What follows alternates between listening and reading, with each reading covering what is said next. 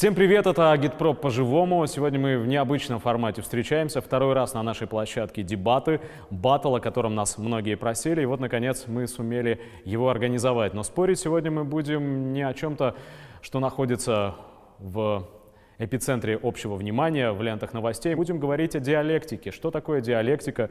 Существует ли она вообще? Является ли наукой? Влияет ли на нашу жизнь? Казалось бы, отвлеченный вопрос, но в то же время это такой кирпич в фундаменте целого мировоззрения. Если вытащить его, то здание может обрушиться, мировоззрение может утратить прочность. Для того, чтобы поспорить об этом, мы позвали двух очень интересных гостей. Это блогер, публицист, выпускник МФТИ, популяризатор науки, математик, э, программист э, Лекс Кровецкий и кандидат биологических наук, уже знакомый нашим зрителям, Владимир Фридман. Прежде чем мы приступим к разговору, я предлагаю выслушать вкратце то, как смотрят на эту проблему наши сегодняшние гости. 19 век, все новое, особенно в естественных науках. Новая физика, математика, биология. Хочется к новым методам морали, к новым целям добавить еще новый метод мышления. И гипотез было много та гипотеза, о которой мы сегодня будем говорить, увы, оказалась несостоятельной. Такое бывает, в этом нет никакой проблемы. Проблема в том, что поскольку ее высказали те, кого считают лидерами и основными мыслителями коммунистического движения, эта концепция превратилась, по сути дела, в религию, которую повторяют бездумно, которые считают, что надо следовать просто потому, что исследовали великие. Я по профессии биолог, и в нашем споре я буду защищать не Энгельса от критики, а важный метод рассуждения биологов, полезную эвристику, которая называется диалектическим материализмом, и реально работает. Работает она почему? Я, я буду доказывать три вещи. Первое, то, что противоречия существуют в природе и отражаются в понятии, важные для биологии и других наук, пользующихся историческим методом понятия, противоречиво неустранимо – понятия формальной логики, хотя и работают, но до, на довольно ограниченном моменте. И, соответственно, все три закона диалектики, которые мой оппонент пытается низвергнуть, они работают как полезные эвристики. Я попробую показать, что не только в биологии, но и в других естественных науках также. Еще раз приветствую вас, друзья, товарищи. Э, Лекс Алексей, чем не угодила диалектика? Ты уже довольно давно взялся за ее развенчание, разоблачение, посвящены этому несколько таких резонансных постов в твоем фейсбуке. Ты даже с лекциями выступал на эту тему. Чего вдруг сейчас? Ну, на самом деле, вообще случайно получилось. Раньше я ее игнорировал. Ну, как какой-то фоновый шум есть. Ну, мало ли концепций, в которых маленькое содержательное зерно и куча какого-то там сена навалена.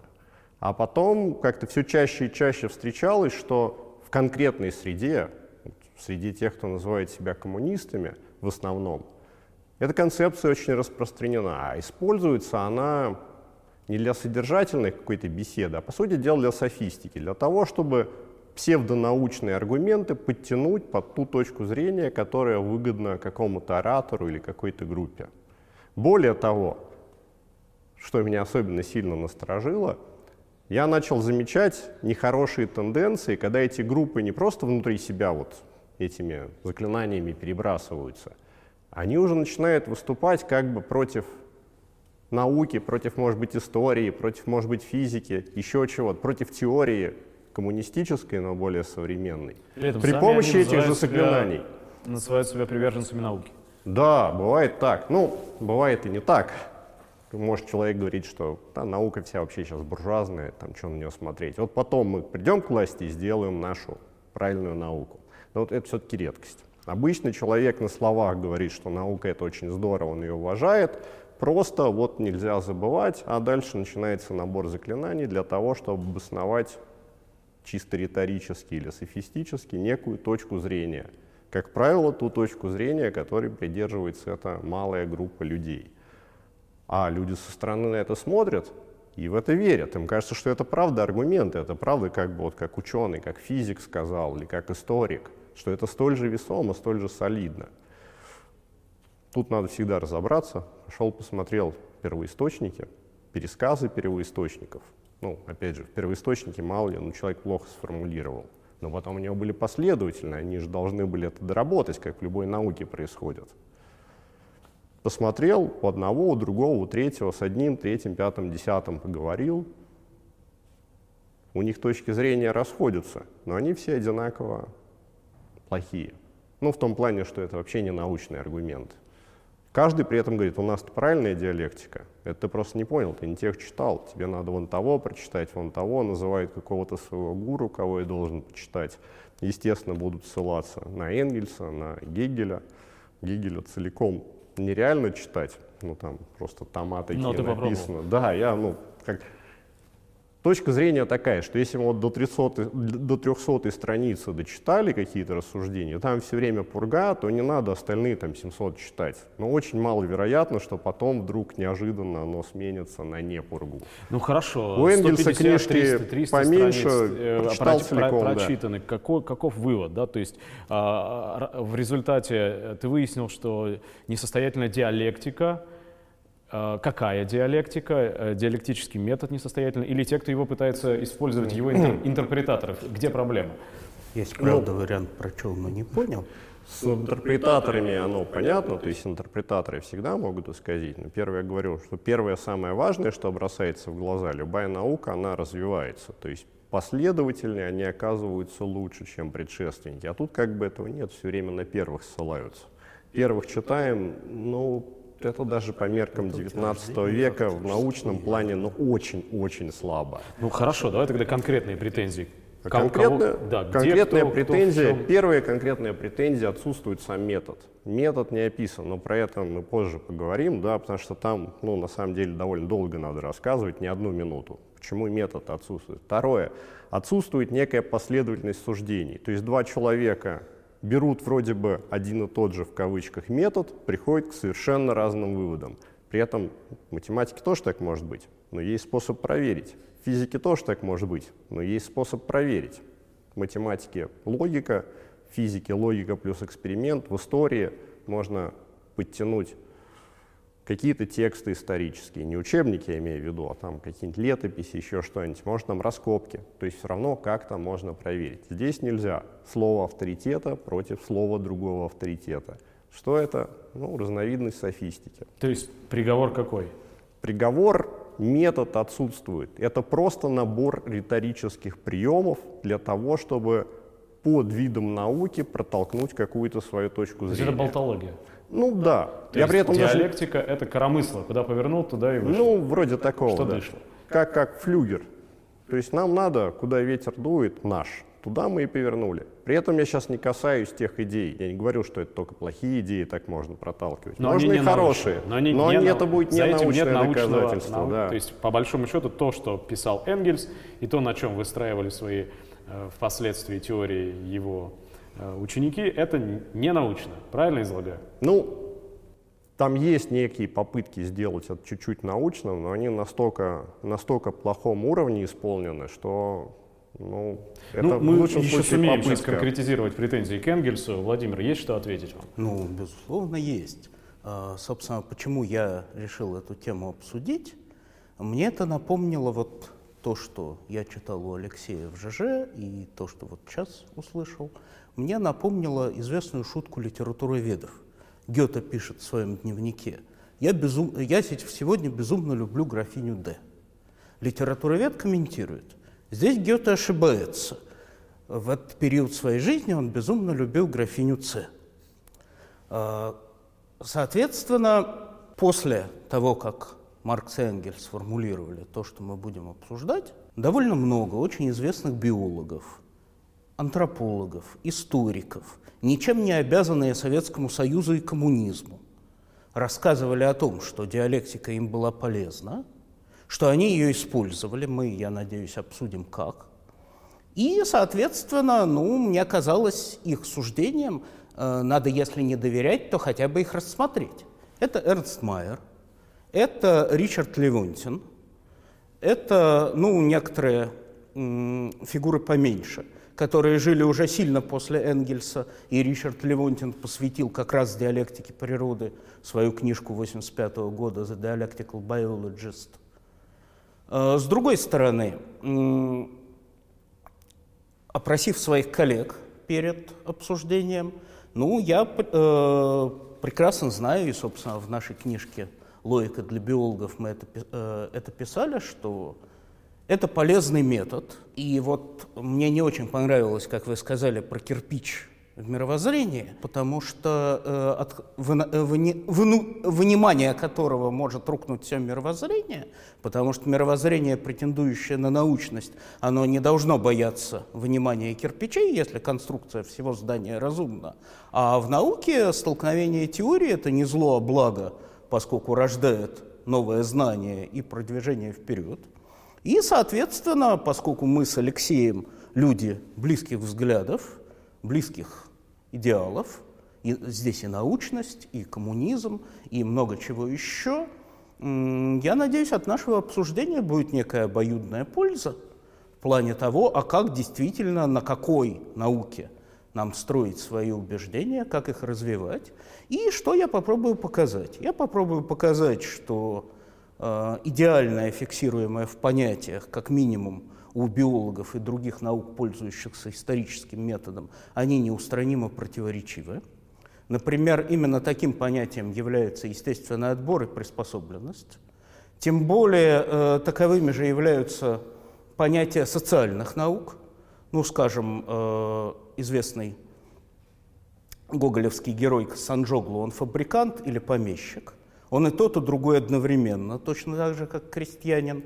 Э, он и труженик и собственник. Это вы сейчас э, ссылаетесь на известный принцип диалектический. А да, единство, единство и борьба, и борьба противоположностей. Соответственно, поэтому для исследователя, которого интересует, как действительно была устроена царская Россия, было это феодальное общество или капиталистическое, у большевиков был знаменитый на отчет спор Троцкого и Покровского, где Покровский был прав, а Троцкий нет – Э, верные понятия о противоречивости таких персонажей, как Бастанджогло, его мужики, полицейские, губернаторы, они позволяют верно взглянуть на ситуацию, а неверный взгляд, например, гоголевский, который чем-то похож на э, Алексеевских, есть тенденция к злу и добру, ну, человек там, например, на 60% зол, на 40% добр, нам Причем тут важно, чтобы нас э, взгляду. в какой-то момент не перестали понимать те, кто нас смотрит. Да, я, я говорю, что мы специально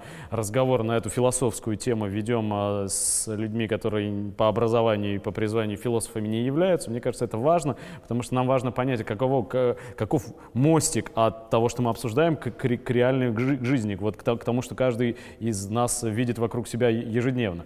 Я хотел бы, Алексей, вот что спросить. Вот мы в общих чертах обозначили, да, то, о чем спорить собираемся, и уже начали, в общем-то, спорить, а какую диалектику, вот какая диалектика не устраивает? Диалектика Гераклита, диалектика Гегеля, диалектика Маркса, диалектика Ленина или диалектика Сталина? Он, по-моему, одним из последних крупных э, теоретиков, кто высказывался на эту тему еще в 1938 году. Ну, понятно, чтобы не впадать в порог амонимии, когда слова звучат одинаково, означают совсем разное, имеется в виду, конечно, все время от Гегеля и дальше. То есть все, что но, нарастает но, но Маркс же Гегеля, говорил, что, что он поставил диалектику Гегеля с головы это на ноги. Может быть, это разные вещи. Это может быть, да. Ну, человек может сказать, что я тут переделал. Но что, в том, что диалектика Гераклита, вообще сам, сам термин, это вообще про другое совсем. То есть не то, что Гегель взял Гераклита и как-то повернул. Нет, это два слова, которые звучат одинаково, обозначают совершенно Здесь разные. нужно возразить. То есть поэтому, сейчас момент, поэтому начинаем с Гегеля. Все трансформации вот этой диалектики, ну, по сути дела, их не так уж много было, потому что Ленин и Сталин, они принципиально Энгельса с Марксом не переделывали. Они там попытались как-то расширить, а, даже скорее нет, они попытались сказать, что мы потом расширим, вот так. Соответственно, у нас есть Гегель, как говорят, что у него там диалектика, опирающаяся на идеализм. Есть Маркс, который, ну, Энгельс скорее, Маркс там на самом деле не особо поучаствовал в этом процессе. Энгельс, у него диалектика, по его словам, опирается на материализм. То есть вот об этих диалектиках Преимущественно у нас идет при, при, при, претензии, претензии к Энгельсу. И к Гегелю. Гегелю как человеку, которого интерпретировал Энгельс и ставил с головы на ноги. Потому что ну, все-таки нельзя отрицать то, что ну, там по- по-разному очень многие вещи трактуются. Я приведу из, пример. Из Гегеля взяты просто основные ну, положения. И... Я, я приведу по этому поводу пример. То есть вот есть человек, он написал большой трактат про то, что 2 плюс 2 равно 3. Человек говорит, у него вот на голове стояло, я сейчас на ноги поставлю, 2 плюс 2 равно 5. Ну, это вроде разные вещи, да, но что один где-то ошибается в математике, что другой где-то ошибается. Возможно, он думал, что он его исправляет, но он тоже ошибся. Почему? Потому что он взял метод математических рассуждений какой-то неверный, попытался его исправить, верным его не сделал. Возможно, скорее всего, даже ошибка крылась в самом методе, то, что у него тоже неправильный ответ. Более того, если человек сказал 2 плюс 2 – 4, но обоснование у него при этом с логическими ошибками, ну, случайное совпадение. То есть это не значит, что его теория верная. Ну вот для того, чтобы зрителя нам сейчас не потерять, давайте мы да, все-таки напомним, я что, да, что, что, что все-таки и, и, и, из чего состоит этот метод. Да, то если есть, что сейчас опровергает да, Алексей? Если от метафор, тем более ложных, перейти к истории идей, то, собственно, у греков, с которых наука и началась, диалектюке означало рассуждение о понятиях, которые неустранимо противоречивы в своем основе.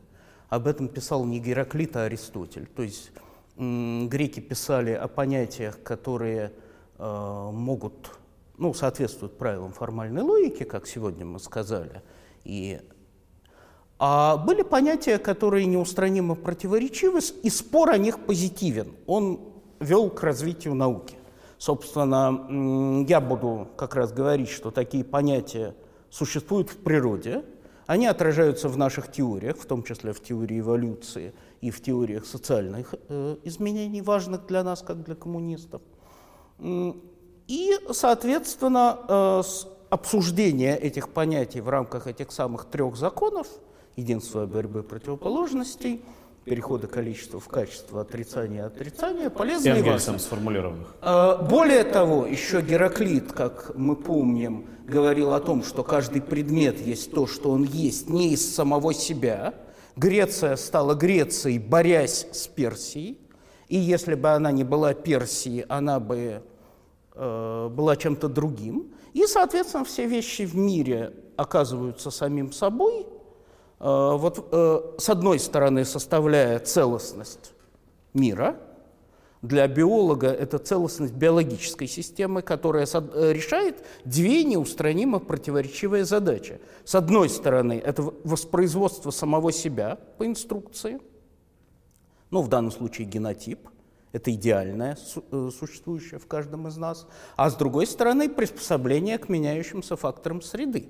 И вот э, каждый раз такое понятие, как естественный отбор, поскольку в биологии все существует только в контексте эволюции, как говорил Добжанский, на живое и на его развитие мы можем смотреть только а, через историю и б в контексте отбора. И тут каждый раз живое решает, во-первых, э, какую часть своего строения отдать под устойчивость, план строения, который там устойчиво воспроизводится у рыб, у птиц, у млекопитающих, который рождает независимые изменения в э, не связанных друг с другом родством ветвях, вроде мамализации тиреодонтов, а какую часть морфоструктуры или признаков отдать под приспособление.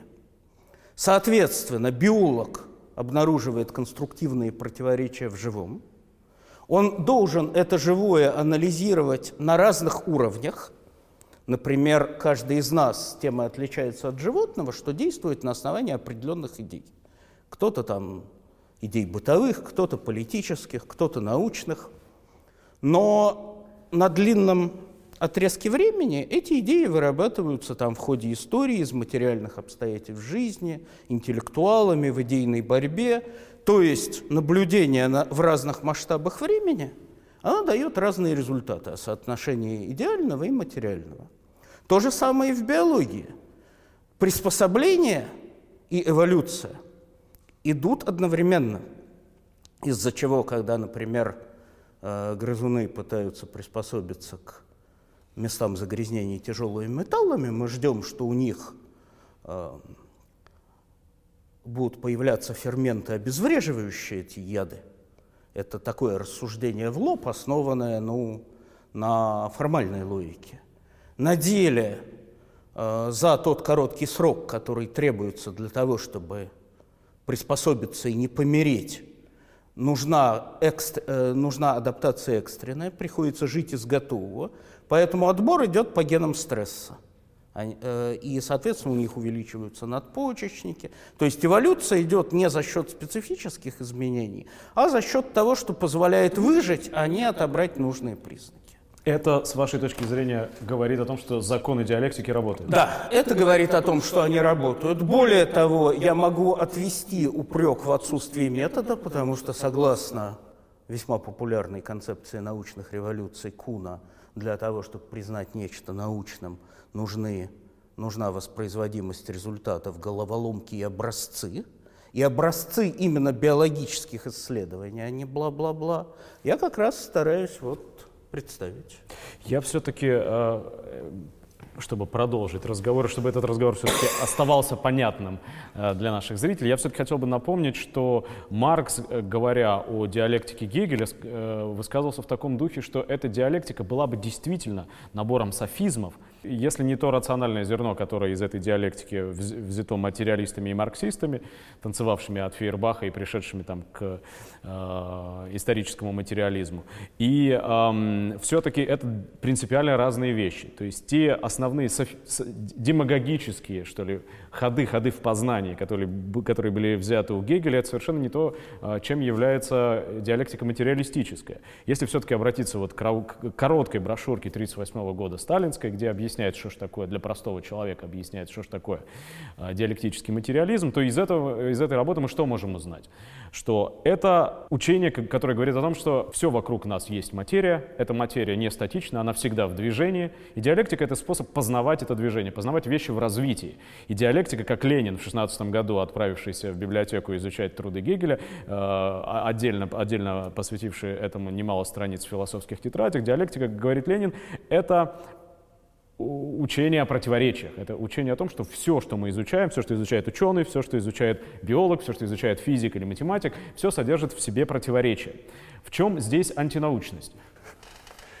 Тут уже много всего сказали, я сейчас боюсь некоторые пункты забуду. По поводу того, что брошюрка говорит, ну, мы всегда можем при какое-то учение сказать, что в этом учении собралось все хорошее и ничего плохого. Это не содержательная часть, это некие эпитеты, некие похвалы. Когда мы говорим, что все имеет материальный носитель, это не диалектика, это материализм. Да? Диалектика, значит, еще что-то должно быть. Тут прозвучала уже формальная логика, прозвучало некое дополнение «все в движении». Штука в том, что, а, собственно, а какая наука не про движение? Берем физику, там есть понятие скорость, ускорение, всякие законы, даже термо статики, а они все равно про движение на самом деле. Почему? Ну, потому что давление газа — это, по сути дела, некая статистика над движением его молекул. То есть она все равно про движение. Мы, если попытаемся найти в науке области, которые будут не про движение, их будет исчезающе мало. И так, собственно, было ну, с египтян практически. Ну, Может, даже с шумеров. Научна. Это просто это не какой-то новый метод, который изобрел кто-то. Про Гераклита отдельно. Я попрошу просто зрителей, да, пусть они зайдут в энциклопедию, почитают, что древние греки вкладывали в этот термин. Ну, чтобы понять, почему я говорю, что это две разные вещи. Есть это просто некий способ рассуждения, способ убеждать через рассуждение. Понятно, что у Гегеля не совсем про это, и у Энгельса не про это. Но теперь, собственно, к вот этой части. Я иногда показывал такой аттракцион в разговорах. Сейчас я всю диалектику за две минуты. Содержательное зерно диалектики за две минуты. Что происходит на самом деле, когда мы изучаем мир? Мы, мы никогда не наблюдаем камень сам по себе. Мы наблюдаем что-то, что пришло к нам на сетчатку глаза. Потом это как-то попало в мозг, мозг это как-то распознал. Вот он видел много похожих объектов, и другой кто-то, друг, ну, чей-то другой мозг тоже видел много похожих объектов. Когда они начали пытаться через сигналы как-то коммуницировать, они придумали слово «камень» на русском языке, да, на других языках другое слово было. И как-то показывая друг другу, вот это мы называем камнем, вот это, вот это, вот это, они натренировали нейронные сети друг друга распознавать, что они называют этим словом. И так будет с любым словом языка. То есть это не значит, что есть нечто в мире, что является камнем. Это значит, что в мире есть некая повторяемость, какой-то элемент этой повторяемости люди начали называть вот так. Почему часто встречается? Большинство терминов это про то, что часто встречается. Когда мы более, с более редким случаем имеем дело, у нас, как правило, для этого нет термина. Мы начинаем дополнительные прилагательные, наречия и так далее добавлять для того, чтобы описать там, слегка подтаявший снег. То есть у нас нет вот специального слова для слегка подтаявшего снега. Казалось бы, частое явление, но уже нет. Еще более редких явлений, еще меньше вероятность того, что в языке будут слова. Дальше, когда мы из этих слов начинаем выстраивать некие логические рассуждения, мы, естественно, при помощи этих рассуждений иногда можем попасть в область, где что-то, что довольно редко встречается. И у нас там будет вопрос, а вот это уже называть камнем или нет – ну вот у нас есть термин стол, называть ли вот это столом? У него вот нету ножек, это вообще катушка. Но он играет роль стола. Дальше диалектика, как якобы метод, она начинает эксплуатировать вот это совершенно естественное положение вещей. И говорит, что нет, это природа объектов такова, что там есть противоречия, которые между собой борются. Нет, это есть некие совершенно понятно как появившиеся неточности в человеческом языке. В языке физики мы то же самое можем встретить такие неточности. Ну, есть там промежуточные состояния между газом и жидкостью, их там полно. Между твердым телом и жидкостью. Разновидности там не ньютоновская жидкость, там вязкая, не вязкая, газа тоже идеальный, не идеальный. То есть куча вариантов есть. Для каждого люди пытаются сделать свое описание. Было бы замечательно, если бы получилось одно универсальное для всего создать. Пока не получается. У нас есть много частных описаний. Сколько бы деталей мы не добавили, мы всегда будем находить иногда случаи, когда, ну, вроде это уже не газ и еще не жидкость. Есть ли здесь борьба противоположностей, противоречия? Да, в общем, нет. Просто у нас есть одна модель, которая для некого идеального газа, в кавычках, да, и некая модель для идеальной, в кавычках, жидкости. А мы встретили что-то неидеальное. У нас для этого нет модели, у нас для этого нет специальных терминов. Их надо изобрести. И это, сейчас момент, почему я с самого начала упомянул, что формальная логика здесь не к месту. Формальная логика никак не говорит, сколько мы должны ввести сущностей. То есть нам понадобилась еще одна, но взяли другое разбиение, проделали. Формальная логика не говорит, что в природе бывает либо газ, либо жидкость. Она говорит, что если мы уж такую терминологию ввели, то для того, чтобы поменять рассуждение, нам надо поменять терминологию. Если мы обнаружили еще какое-то состояние, для которого у нас есть модель, назовем ее новым словом, будем у нас говорить, у нас есть газ, у нас есть жидкость и вот эта штука. Лед. Ну, не лед, а промежуточное состояние. Лед, он все-таки по другую сторону лежит. Да? Еще найдем два состояния, пять терминов введем. Тут нигде не нарушается идея о том, что в логических ну, в аксиомах, в тезисах, да, не должно быть противоречий. Ну, в противоречие это с точки зрения формальной логики, это когда мы можем одновременно доказать и некое утверждение, и его полное отрицание. Она говорит, что утверждение их быть не должно. Про объекты окружающего мира она ничего не говорит. Потому что с точки зрения формальной логики понятие отрицания для предметов не определено. Оно определено только для высказываний ну, для логических переменных, булевских тоже определено. Поэтому тут противопоставление, оно, скажем так, на мой взгляд, оно вообще внесено для того, чтобы свой метод рекламировать. Вот Гегелем. Он сказал, у меня просто более продвинутая логика, логика вот формальная не справляется, потому что в ней этого нет, хотя это и есть, там задолго до Гегеля это уже все есть. Но благодаря своему переусложненному языку, определенным риторическим приемам, которые, видимо, кому-то нравились, например, Марксу и Энгельсу, Он людей, по сути дела, То есть, вводит в э, заблуждение. универсальных законов Как будто там этого нет. материи и общества как частного проявления этой материи, таких законов, как переход количественных извинений в качественные, таки- та- таких как единство и борьба противоположностей и отрицание отрицания, вы не признаете? Не- Ну, не- нет, это, это все Я даже не то, что я не признаю, не в том смысле, что они, Они- не они не действуют. являются универсальными. Они- нет, они даже не являются как таковыми законами. То есть поскольку там очень размытые термины используются, мы даже частные случаи не можем проверить, вот как в математике или физике, сказать, ну вот мы термин одинаково поняли, одинаково, поставим эксперимент, его результаты Алексей, нам а скажут. вы признаете Сейчас то, момент. что Поппер бичует под названием историцизм? А, то есть нет. э, науки, э, пользующиеся историческим методом, ну, скажем, биология в отличие от физики, э, историцизм есть? Я сейчас в данных рассуждениях вообще ни на кого не ссылался, ни на какие фамилии. Я не сказал, как говорил а вот я не о фамилиях, я о явлениях. Э, явления в Э, природе есть? я Исторический книжку- метод полезен науке? Книжку я начал читать Поппера как раз про историцизм. Пока я ее не дочитал, поэтому я не могу сказать, вот согласен, я не согласен. Скажем так, там пока, мне кажется, что есть там ну, довольно правдоподобные некие соображения, но пока я не вижу какой-то явной их ценности. Владимир, простите, это это вы вот с какой уровне- целью интересуетесь? А, Что имеете в виду? Я интересуюсь вот с какой целью, тем более вроде бы мне уже пришла пора говорить. Алексей, он выстраивает свою схему в ответ на ваш вопрос, предельно абстрактную, вместо того, чтобы, как положено в дискуссии, анализировать понятие, вполне себе научное, предложенное оппонентом. Естественный отбор, приспособленность, эволюция, как она реально происходит.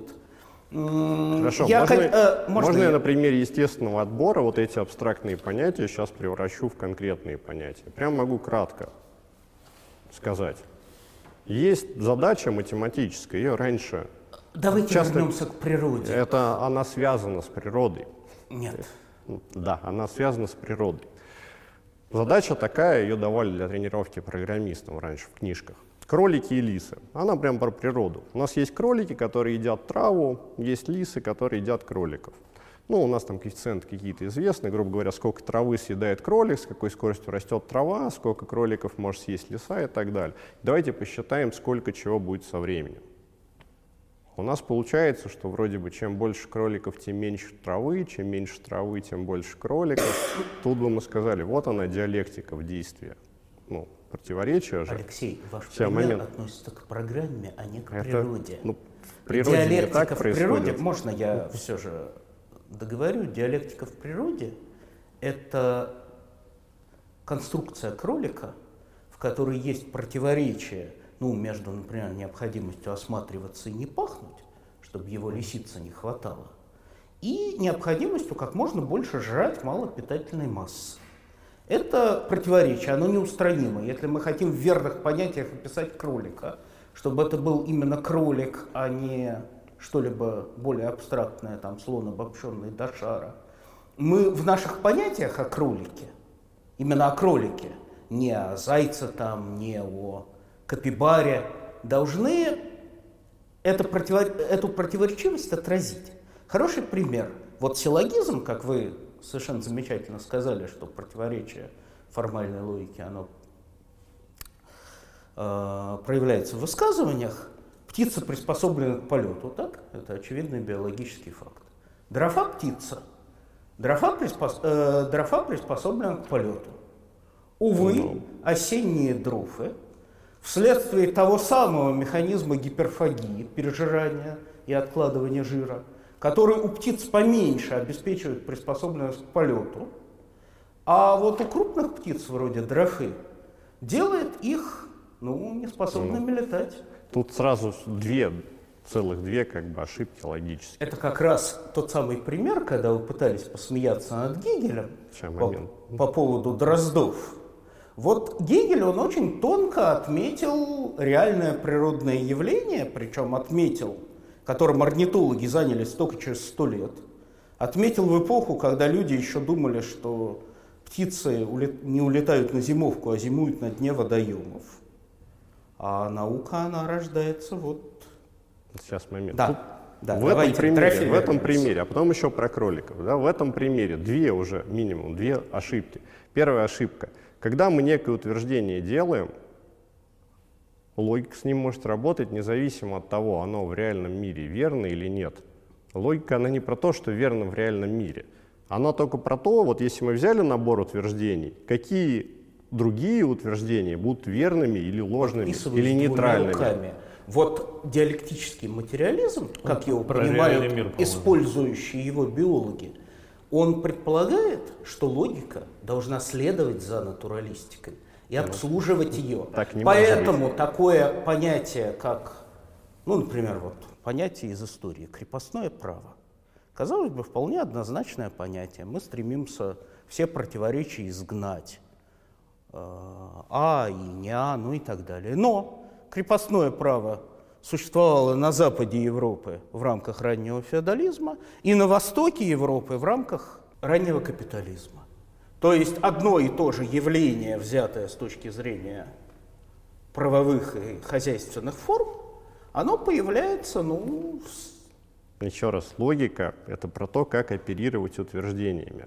Это такой же аргумент, как сказать, что у вас неправильно написана программа, потому что я туда ввел неправильные данные и получил неправильный ответ. Ну, Ф... нет, Формально ответ получил, она работала правильно, просто данные исходные Может были неправильные. Дело как раз в том, Если мы на делаем... что пытался указать Владимир, не, в том, не, что не. есть разница между идеальной конструкцией в голове Нет. человека, которая является любая математическая формула и программа, и объективной реальностью. Это тоже правда. Я до этого как раз рассказывал, я откуда это разница. Алексею да, конструкцию сейчас для момент. бичевания. Подождите, да, у нас да. уже две конструкции есть, я еще на две конструкции предыдущие не ответил. Я не могу запомнить.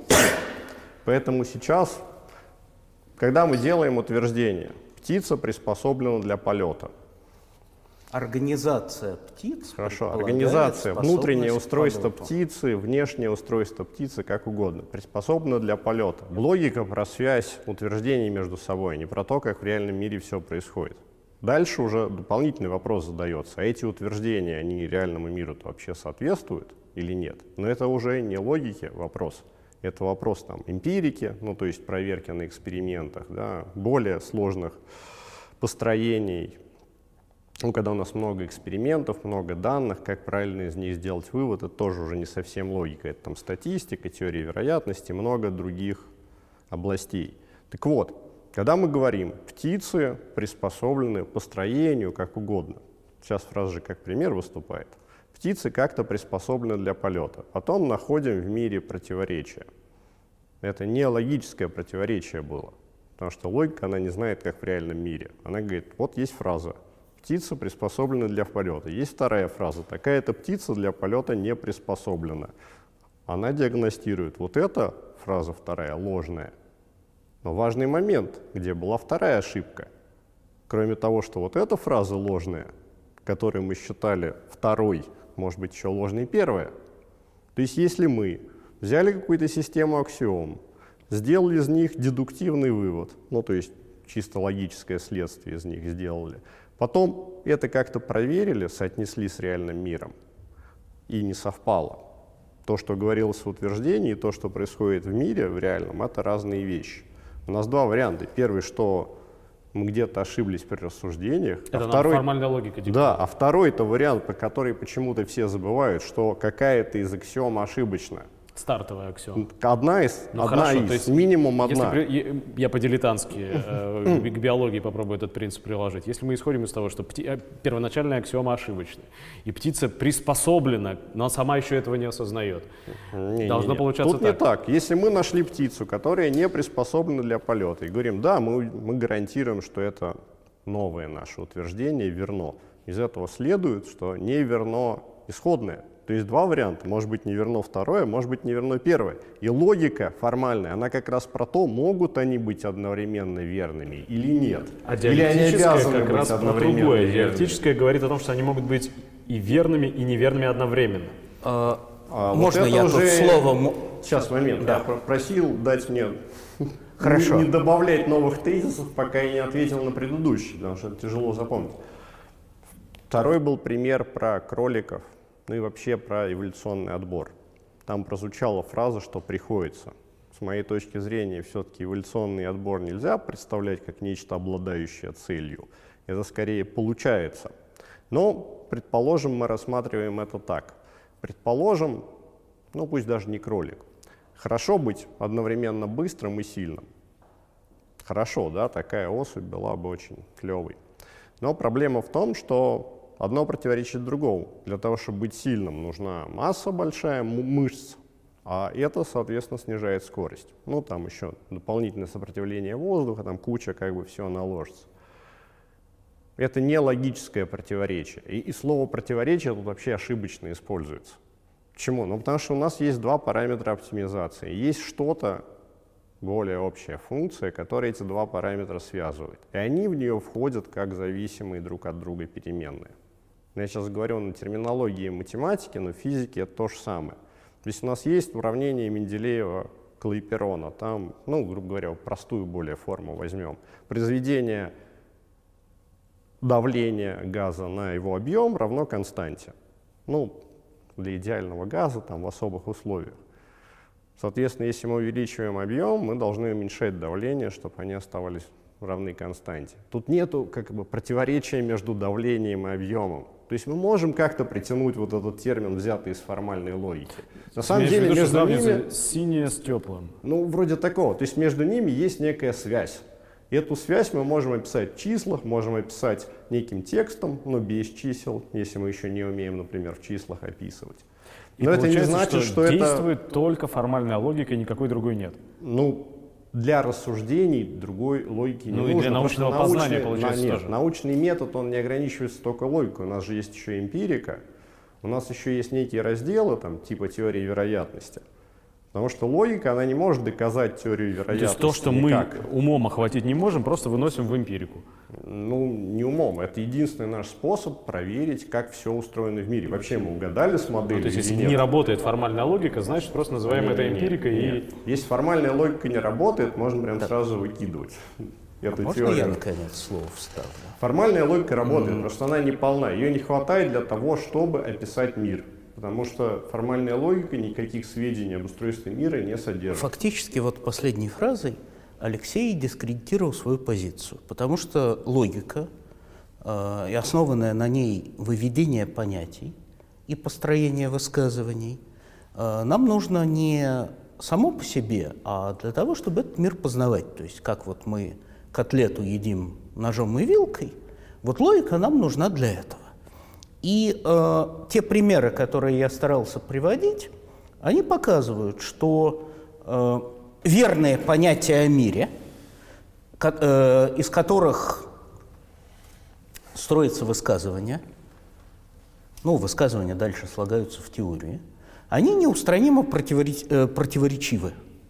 Именно, э, именно потому, что так устроена природа. Мы бы хотели чтобы понятие не противоречило само себе, ну вот, э, как скажем, в примере с быстрым и сильным. Какие здесь противоречия? Подчеркну, это не логическое противоречие. А, мы должны строить понятие теории так, чтобы это противоречие оставалось. Иначе, если мы будем ну, пытаться э, это противоречие исключать, добиваясь формальной чистоты понятий, мы э, заведомо будем исключать важные случаи. Например, вроде осенней дрофы. Сейчас, сейчас, момент. В логике, еще раз повторю, в логике нету понятия против, э, нету тезиса о противоречии понятий. Там есть тезис, ну вообще логика должна отражать момент, реальность. Сейчас, момент. Саму, сам термин противоречия, он введен для высказываний. Синий понятие, да, там класс какой-то, синий, красный, они не противоречат и не не противоречат в данном это не случае, определено для них Алексей, в данном случае мы видим противоречия в реальности, которые через вашу формулу оптимизации не снимешь, потому что крестьянин, он одновременно и собственник, и труженик. Я еще раз говорю, что это а, не логическое противоречие. Вот замечательно, замечательно. Вот та логика, которую мы будем, как естественники, использовать для построения понятий той теории, которая эту противоречивую реальность изучает, биологическую, социальную, физическую даже, оно вынуждено использовать понятия, которые в своем содержании это противоречие включают, как отбор, это с одной стороны, как вы верно сказали, не телеологичен, с другой стороны, поскольку оценивают приспособленность друг к другу организмы, есть половой отбор, есть отбор хищникам, и там момент выбора, ну, как у искусственного селекционера, он всегда присутствует – и как раз в переводах книжки Дарвина на другие европейские языки мысль переводчиков, профессиональных биологов, не философов, не марксистов, все время колебалась между двумя этими пониманиями отбора. Вот диалектическая, э, диалектика, диамат энгельсовский – в том виде, в каком он мне дорог как биологу, то есть воспринятый через Майера, через Левонтина, он замечателен именно тем, что утверждает, что верные понятия реальности должны не исключать из себя противоречия, ну, добиваясь закона, как в законах формальной логики, там, тождество, исключенное третье, вот все вот это. А, можно я закончу?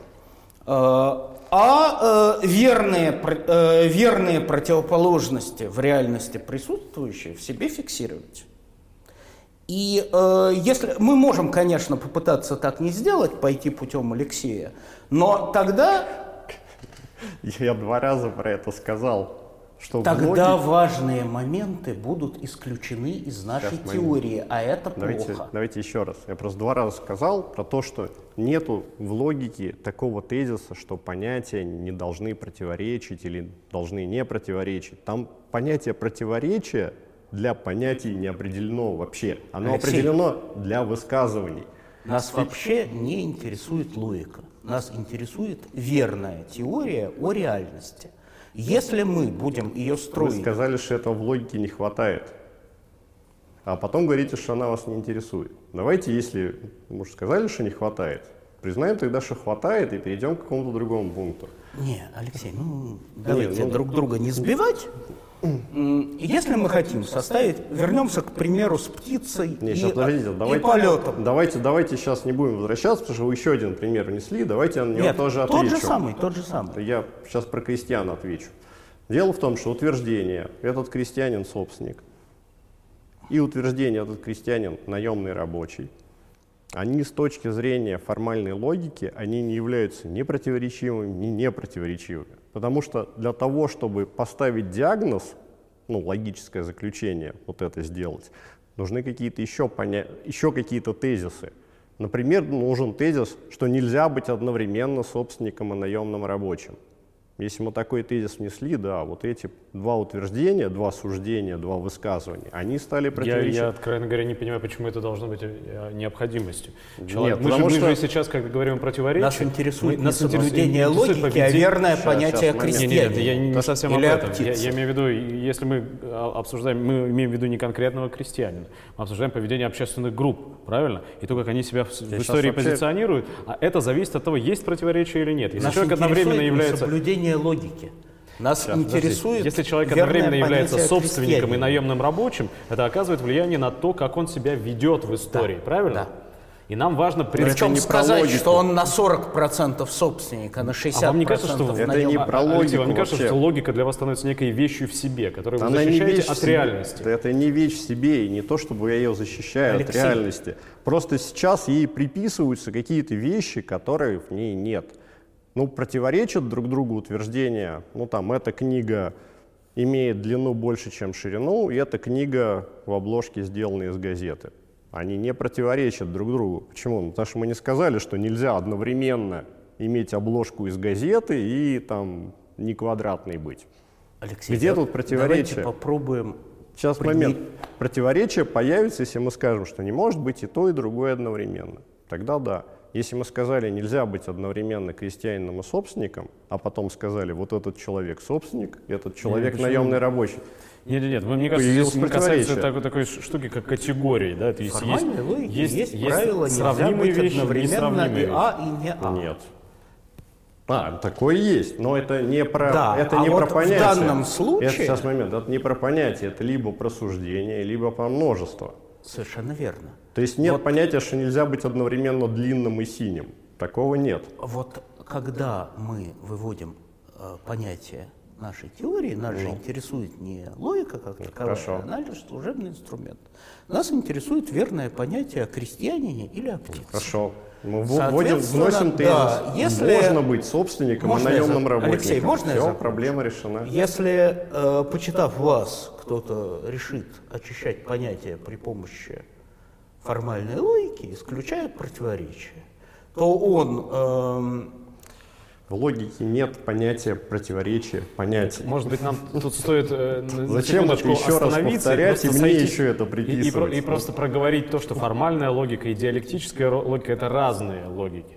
И поэтому в формальной логике нет понятия, и не может быть. И поэтому формальная логика не способна описать реальность. Почему не способна-то? Вот откуда тоже вот этот тезис А, не берется? способна потому, что реальные птицы предполагают в себе единство способности к полету и способности быстро жреть для Так не миграции. берите такой тезис, что одно А исключает другое, и все, проблема Для решена. всех птиц это верно, Алексей. Ну хорошо. А вот это вот жирение для некоторых птиц приводит к неприятным проколам в экстраполяции. И если мы будем наши понятия очищать так, чтобы они не могли быть и А, и не А одновременно, получается глупость. Можно я Это неудобно. перестану повторять, что я никогда не говорил, что в логике есть понятие противоречия понятий. Я более того уже четыре раза подчеркнул, что их там нет. Алексей, отлично, Вы давайте говорите, забудем как, логику, как перейдем в по-моему, реальность. По, по моему тезису мне снова приписываете, якобы я это сказал. Я готов не приписывать ничего. В вещах реальности есть э, объективно присущие им противоречия. Что такое противоречие? Что такое противоречие? Мне кажется, что я сейчас э, наблюдаю противоречие противоречие. конструктивное. Ну, Когда, когда земноводные, например, не могут одновременно и дышать, и хватать корм, поскольку они это и то, и другое делают языку. Это конструктивное противоречие, которое в ходе эволюции Сейчас, разрешается. сейчас, момент. Это был пример. А Да. определение термина противоречия можно дать сейчас? М, Наличие А и не А в одном объекте. Угу. А в логике, сейчас момент, в логике это определяется как возможность доказать одновременно суждение и его отрицание. То есть это одно и то же слово используется для совершенно двух разных вещей. Да, точно так же, как э, И мы не можем эти слова, потому что они звучат одинаково и даже чем-то там похожи, мы не можем сказать, что это одно и то же. Мы не можем их приравнять. И дальше, хорошо, нельзя, ну, язык не позволяет одновременно брать пищу и дышать. Строение у него такое. А где проблема? Ну, внесем вот тезис, что может быть и то, и другое сразу. не, проблем, это Форм- проблема не Формальная для логика нас. не мешает это сделать. Алексей, давайте опять вернемся к реальному миру. Ну. Изучаем-то мы его. Это проблема не для нас. Это проблема для лягушки. Она же не остается статичной. Она ее решает, эволюционирует. Ну, Хорошо. Исходя из, э, вот когда биолог это противоречие фиксирует, он может предположить три разных способа его разрешения. Первый э, исчезает нагнетательный механизм, самый прогрессивный, появляются пресмыкающиеся, и два других в рамках земноводных. Это возможность прогноза. То есть идея, энгельсовская идея единства и борьбы противоположностей, примененная, я извиняюсь, к лягушкам, она работает. Она полезна. При этом- Точно так же работают и э, другие идеи энгельсовские. Я вот Ну, только про момент. это. Энгельс логике сам- я слаб, я Энгельс сам извиняюсь. своим примером, Энгельс сам своим примером, ну, собственно, опис- написав целые главы, ну, в кавычках, да, это на самом деле сборник статей «Диалектика природы», скажем, Ну, целые статьи написал, в которых, же. целые статьи написал, в которых показал, что он не понимает этих разделов физики даже на том уровне, на котором они были в XIX веке. Причем, ну, Ну, на, на- на относительно невысоком уровне. в нет, он не понимает, днем, да, насколько? не поменяет их вообще. То есть он говорит, ну, то, что уже сто лет как считалось полным абсурдом. То есть даже школьник должен был знать. Так Ты вот, об этом пишешь в своих да, э, статьях. вот, ну, ну, чтобы было понятно, это? о чем именно. Можно это? пару примеров привести? Сейчас был тезис, да, это Не, ну, помогает. коль скоро ты бросил А, камень в сторону Ну, например, он считает, что, и это он много раз, то есть это не случайная оговорка, это много-много раз он это повторяет. Ему кажется, что когда одно тело, например, планета, движется вокруг другого, ускорение сообщаемой силой тяжести направлено по ходу движения. Хотя нет, оно направлено к центру. Но, собственно, оно поэтому называется центростремительное ускорение. Он упорно считает, что это ускорение по ходу движения. У него в голове не укладывается, как так движется ну, скорость туда направлена, а ускорение перпендикулярное. Не может такого быть. Он как бы рассуждает, спорит там с кучей физиков того времени, говорит, что они все неправы, что-то не понимают. Ну, предположим, он мог Следующий либо не вопрос. знать физику, либо Ну, из Сколько этого, из этого защищала эфир. Ой, не- сейчас момент. Вот эта штука, это еще во времена Ньютона была известна. То есть это там Тем не 300 менее, лет до судить философа Сейчас- на основании незнания Сейчас момент, физики, это... момент. Просто был тезис, что вот эта штука позволяет, да- ну, дает возможность делать правильные выводы. Энгельс много раз проиллюстрировал, что он этой штукой пользовался и сделал выводы совершенно неправильные. Более того, если бы он прочитал учебник по физике тех времен, в библиотеке они были доступны, названия сейчас известны, если бы он потратил время на то, чтобы прочитать учебник, он бы этих ошибок не совершил. То есть вот Это говорит бы о он чем? не Это- пользовался, а Подожди, повторял Владимир, это, учебник. это- это говорит о чем? О том, это что Энгельс плохо метод? знал физику или математику, или о том, что не работает э, то, что он называл универсальным Это говорит, это говорит о познания. том, что когда человек пользуется неким методом рассуждений, который ему кажется пулей непробиваемым, гарантированно приводящим к правильному ответу, и раз за разом сам приходит к неправильным ответам, он своим примером показывает, что так бывает далеко не всегда. Ну, То есть в тут я- лучшем случае этот метод иногда приводит к правильным ответам, но даже его разработчикам не смог воспользоваться. Нет, ну то, для что, того, чтобы то, что в приходить- конкретных примерах он э, где-то допускал ошибки, Там говорит много. о, о несправедливости всего метода, с вашей точки зрения. Ну, поскольку он про физику, ну, я не буду говорить, прям ни разу не угадал, ну, почти ни разу не угадал. Даже мало я там, может, что-то пропустил, может, там все-таки были правильные догадки, ну, все глобально там написано, но все неправильно, даже по меркам Из 19 этого делаем века. вывод, вывод что и, и сам метод не работает. Ну, не то, чтобы он не работает, по крайней мере, сам автор не смог своим примером продемонстрировать работоспособность этого метода. Ну хорошо, что, предположим, автор не смог. А, а- а- сомневаться. а мы же говорим о методе, не об авторе. А, Пусть кто-нибудь продемонстрирует. Тогда, Владимир, Не я сейчас числом, вам задам вопрос. Не задним числом, а передним. Ну, можно тогда, хорошо, с физикой не получилось, диалектика там неприменима, с птицами как-то не складывается у нас сейчас здесь тоже. Физика прекрасно там применима. Сейчас э, поговорим об этом тоже. Но, но вот э, самая это главная ценность, почему я начал с кирпича, который, вытащив из фундамента, мы можем обрушить все здание, а вот к развитию общества, к общественных отношений, истори- к историческому прогрессу, к смене э, эпох исторических и формаций, к борьбе классов, это все существует или нет? Применимо или что не именно? применимо? А, при- нет, оно существует, Ну, про- но просто нет, это, это то, то, что я сейчас перечислил, выводится как раз с помощью метода. А, а И, и- и тут объясняется. я- вопрос, да, что считаешь, что такое применимо, то применить-то можно чего угодно. Там, религиозный метод можно к этому применить. Другой вопрос, это даст нам возможность сделать сбывающиеся прогнозы или работающие технологии. То есть понятно, что если мы скажем, вот там вождь племени Тумба-Юмба предлагает нам своей религии воспользоваться для анализа, мы можем воспользоваться. А я правильного я получим. вопрос В формулирую. этом Есть, проблема. есть третий закон диалектики, закон перехода количественных изменений в качественные. Общеизвестно, что применительно вот к историческому прогрессу, к историческому процессу, под качественным переходом подраз- подразумевается переход революционный. Когда количественные изменения в той или иной формации достигают определенного уровня, происходит переход на новый этап развития. Ну, мы вот это справедливое знаем, что у предположение? нас все обратно откатилось. Нет, нет, я, я хочу спросить. Вы и, и это от- Мы отрицаете не- тоже? Дело в том, что тут есть очень расплывчатая формулировка. Формулировка такая, что количественные изменения перейдут в качественные, но мы не знаем когда. Но мы верим, что перейдут, но не знаем когда. Ну, там Так я могу много другое, законов, Я э, я Нет, могу мы знаем, что много- это произошло, например, в момент перехода с помощью буржуазных революций. Было невозможно, наверное, предсказать в тот момент тем ученым, когда и где они случатся, но они случились. И они обусловили переход от феода- феодализма к капитализму. Мы признаем это переходом от, от количественных изменений к Более того, борьба феодалов и крестьян Если Владимир, я сейчас вас спрошу, Да. не- чтобы не получилось, как будто мы...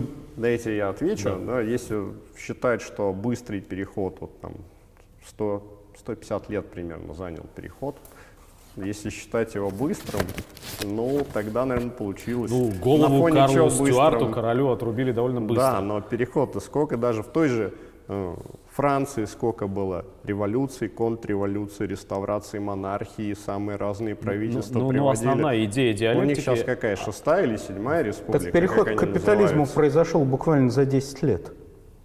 А в Европе не везде, даже несмотря на завоевание Наполеона, который пытался внедрять То есть и здесь, и здесь говорим, нет, не работает, нет ни скачкообразного ну, перехода, ни накопления. Скачкообразного, очевидно, нет, про это даже сам Маркс пишет.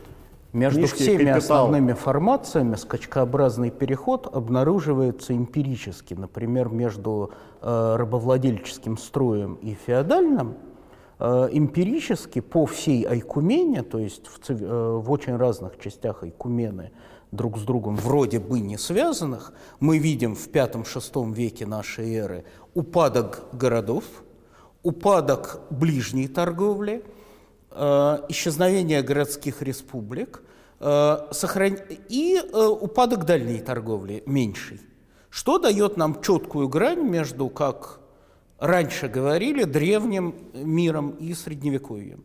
И такие же достаточно четкие грани мы видим и между другими формациями. То есть скачкообразный переход есть. Происходит. Можно Индии, все-таки, чтобы закончить вот э, с точки в зрения... то же самое происходит, Алексей. А, Алексей, Нет, значит, там даже физи физики не, не работает, в математике не работает э, в квадрате, а в общественных науках э, не работает, и в биологии про эволюцию тоже вроде поговорили, не работает. Сейчас я поясню более детально. Метод работает, когда он дает закономерно сбывающийся положительный результат. Например, если мы хотим предсказывать какое-то событие, что выпадет на монетке, мы можем использовать для предсказания вторую монетку. Иногда правда, что выпало на второй монетке, то выпадет потом и на первой. Каждый второй раз в среднем будет так. Предсказывает ли вторая монетка первую? Мы можем примеры приводить. Видите, совпало, видите, совпало, видите, совпало каждый второй раз в среднем. Но мы говорим, что это метод не работает. Почему? Потому что сравнение работоспособности метода, она всегда ведется не с нулем. То есть не ноль раз мы угадываем. Оно ведется с генератором случайных чисел. То есть если бы у нас попытался угадывать генератор случайных чисел, мы бы чаще, чем он, угадывали. Вот одна монетка — это генератор случайных чисел, вторая тоже — мы можем посчитать, с какой вероятностью они будут выпадать одной и той же стороной, с вероятностью одна вторая. Для того, чтобы кому-то доказать, что он предсказывает, что выпадает на монетку, ну, ну, на монетке, ему надо угадывать гораздо чаще, чем вторая монетка. То есть он должен угадывать не иногда, а он должен угадывать, там, скажем, в трех четвертях случаев. Вот монетка вторая в одной второй случаев угадывает, а он должен в трех четвертях. В этом плане мы можем кучу привести примеров, когда диалектика вот так вот точно срабатывает. Вот здесь сработало, вот здесь сработало. Но проблема в том, что если бы мы сделали метод, который просто случайные предположения генерирует, он бы тоже иногда срабатывал. И, скорее всего, на мой взгляд, он срабатывал бы столь же часто.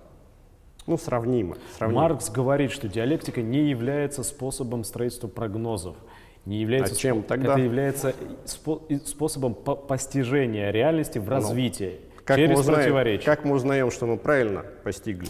Мы, мы правильно изучаем постигли, основные законы, мод... не, спо, не, не стараясь предсказать конкретное ну, время, где а произойдет. Тогда, тогда, более тогда мы не постигли. Мы не можем этого проверить. Владимир, я, я да. возвращаю вам слово, но я хочу спросить вот еще о чем. Для, да. для того, чтобы баланс был соблюден и справедливость за этим столом все-таки восторжествовала. Еще важный момент, важная характеристика диалектики, как я ее вот по бытовому, по кухонному понимаю, заключается в том, что все вещи не просто содержат в себе противоречия, все процессы содержат в себе противоречия, но еще также э, развиваются в становление, проходят путь от рождения к смерти, к угасанию, правильно?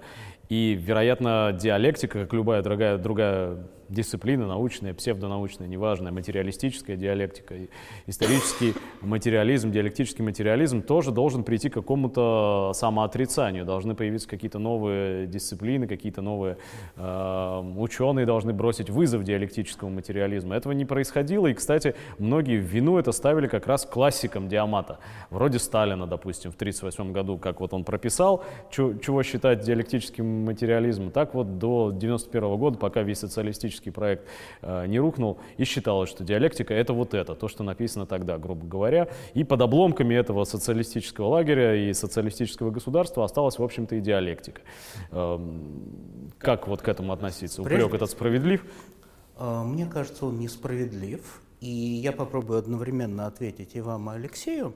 Ну вот, э, диалектика — это эвристика — это способ э, верно думать о природе для каждой вещи этого мира, начиная от кроликов и лис и кончая крестьянами и буржуа, отыскивать именно то противоречие, которое движет их развитие, важное. Вот Алексей больше физик и математик, и для него, ну, его наука – это, ну, условно говоря, вещи там примерно одинаковые, разница только законы. Биология, э, э, биология, а за ней, естественно, и гуманитарные науки, это в первую очередь наука о разных видах зверей, птиц, растений. То есть систематика и связанная с ней морфология и теория эволюции тут наиболее существенны. И, соответственно, если мы пытаемся диалектику критиковать, оспаривать, что масса людей делала и в 20 веке – то надо спорить не с Энгельсом, потому что, э, точнее, спорить с Энгельсом надо, но в части мыслей Энгельса или Маркса, как эти эвристики строить. В части физических или антропологических утверждений Энгельса это интересно только для историков, как только для историков науки интересна теория наследственности Дарвина, столь же неверная, как физические экзерсисы Энгельса и столь же оказавшийся важным, как становой материал для развития эволюционной теории в 20 веке. Потому что над Дарвином никто не смеется, вы хотите сказать? Нет. От, вообще, я должен сказать, отталкиваясь от неверных посылок, при разумном суждении можно прийти к э, мысли совершенно гениальной, скажем. Был такой русский химик-органик Александр Федорович Кольне, который, рассуждая над наследственностью,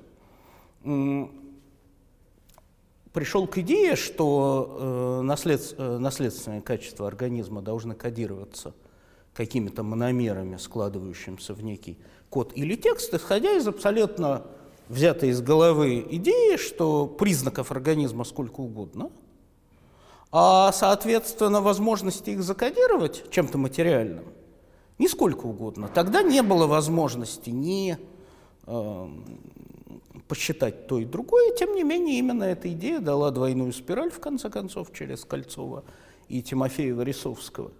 Соответственно, если э, доказывать, что диалектика угадывает случайным образом, а не исходя из своих собственных оснований, то надо сравнивать качество работы тех биологов, которые ее использовали – или э, психологов, как Выгодский, Леонтьев и Лурия, или социологов, с теми, которые пользовались другими философиями.